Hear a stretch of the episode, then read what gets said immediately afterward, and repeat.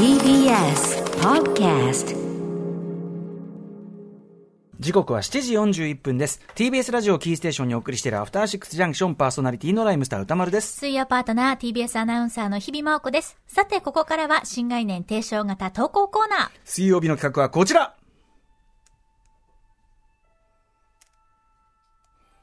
映画館、それは最後のフロンティア。これは、アトロクリスナーが数々の映画館を渡り歩き、そこで出会った人間や体験したエピソードを紹介する驚異の投稿コーナーである。題して、シアター一期一会このコーナーは映画館で出会った人や目撃した珍事件などなど皆さんが映画館で体験したエピソードを募集するコーナーでございます。はい。ということでね、えー、本日もリスナーから届いたシアター一期一会メールご紹介しましょう。はいラジオネーム、海辺の上手さんからいただいた一期一会。今週の課題作品のアルプススタンドの端の方ですが、この規模では珍しく地元のシネコンで公開されており、早速足を運びました。青春の端の方にいる彼女たちが、彼女たちが、主人公たちがね、えー試合進行とともにエモーショナルに一体化していく様子に自然と涙が溢れました。ただ一点、気になることが、このロケ地、甲子園球場じゃないな。ナイター用の伝統、背後にそびえる木々、トイレや自販機の置かれた通路、見覚えがある。そうです。地元の球場そのものだったのです。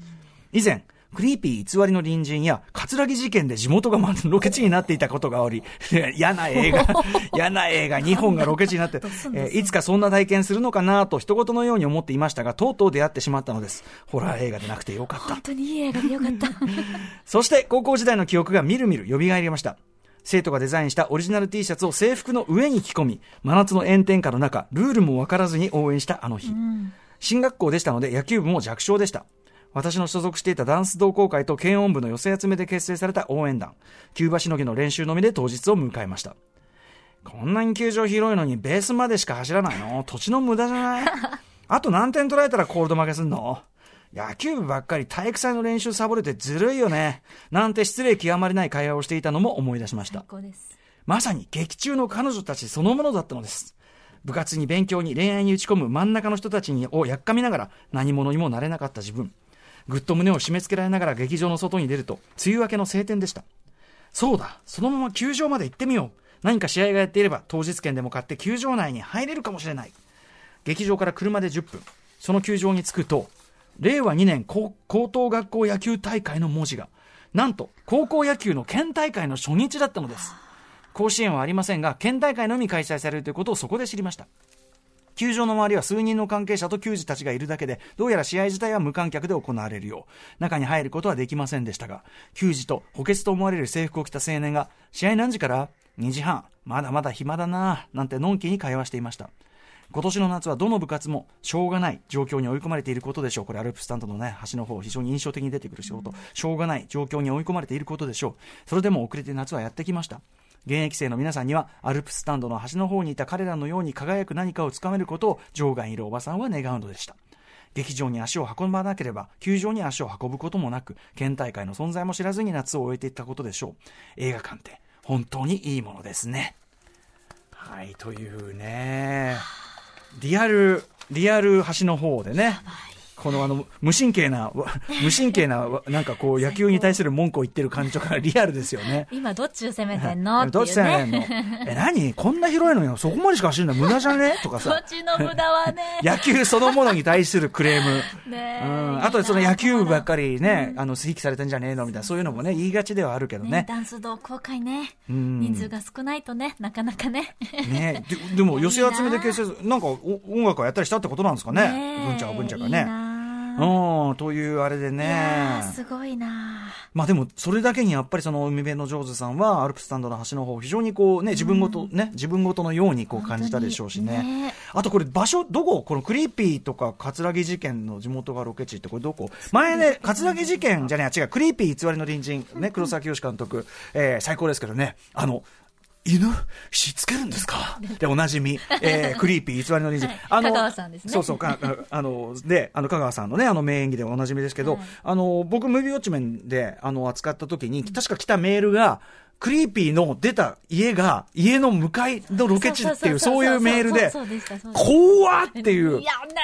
で、そのまた黒沢さんのさ、演出が、もうあたかもその区画全体が不潔であるように、こう、ね、あの、区画のその、何、家の立ってる形がもう、まがまがしく映るように、ね、見事に演出されてるから。土地から逃げられない。やだね、なんて。あげく、カツラギ事件までって、これ、どんだけ、どん、どんなバイブス悪い街だよってさ。本当ですね。引きのある土地ですね。かと思いきやアルプススタンドですよ。ほっとしましたね。よかったですね。これは中和されましたね。今年は本当に甲子園もなくてね、なんとかして自治体の皆さんが開催しているこの地方大会ですけど、うんうんね、あの、大声で確かね、応援することが許されないんですよ。うんうんうんうん、なんで映画で出てきたみたいに、大きな声出したりね。できないんだ。みんなでこう手を繋いだり、肩を組んだりってことが多分できないから、うんうん、そうかそうか。はい。ね、その場所に、まあね、うん、この、海辺の上手さんが足を運んだっていうのもなんだかいいですよね。雰囲気をね、見ただけでもね、いいですよね。頑張れ頑張れって叫んだ瞬間にね、あの、日比さんは泣いちゃったってやっぱね、またね。大きな声を出して応援してるその姿を見ただけでまた泣く。っていうかもう泣くポイントめちゃめちゃね、本当に、マスクびしょ濡れですもんね。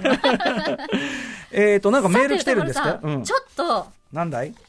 ラジオネーム、お兄さんという方から、メッセージ来てるんで、ちょっと紹介していいですか？なんだろう？なんだ俺知らないこれ。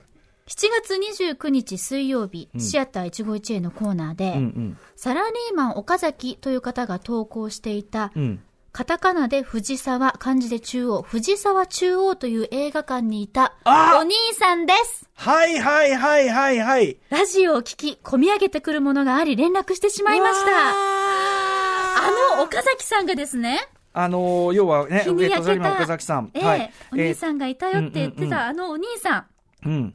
えー、私も岡崎くんはよく覚えています。アンケートを見るのが好きだったお兄さん私は、お客さんの中から岡崎くんを探していたくらいです。えー、岡崎くんほどアンケートを丁寧に書いている人はなかなかいないので、うん、岡崎くんを見つけた時はとても嬉しかったです。岡崎くんと話す時間は私にとってとても素敵な時間でした。私事ですが、映画館が閉館してから、いろいろありましたが、やはり映画を上映することが忘れられなく、藤沢中央で働いていた人たちで自主上映を始めました。えー、現在はその活動の延長で映画イベントを中心としたイベント業として、全部大文字英語でですが、うん、ワワシネマという名前で活動しています。WAWA でワワシネマ。ワワシネマ。はい、全部英語で大文字ですね、このような状況になり、イベントの開催自体もなかなか難しいですが、ぜひ岡崎くんにイベントに足を運んでもらいたいです。ホームページでもイベントを案内していますので、ぜひ見てもらえたらと思います。思い出の詰まった映画館での出来事を来てくれていたお客さんと共有できることに感激しています。私も感激していちゃった。えー、ちなみに私は今、イベント業藤沢中央で当時、窓口をしていた女性と今も一緒にやって、その人と結婚して幸せに暮らしています。なんたる藤沢中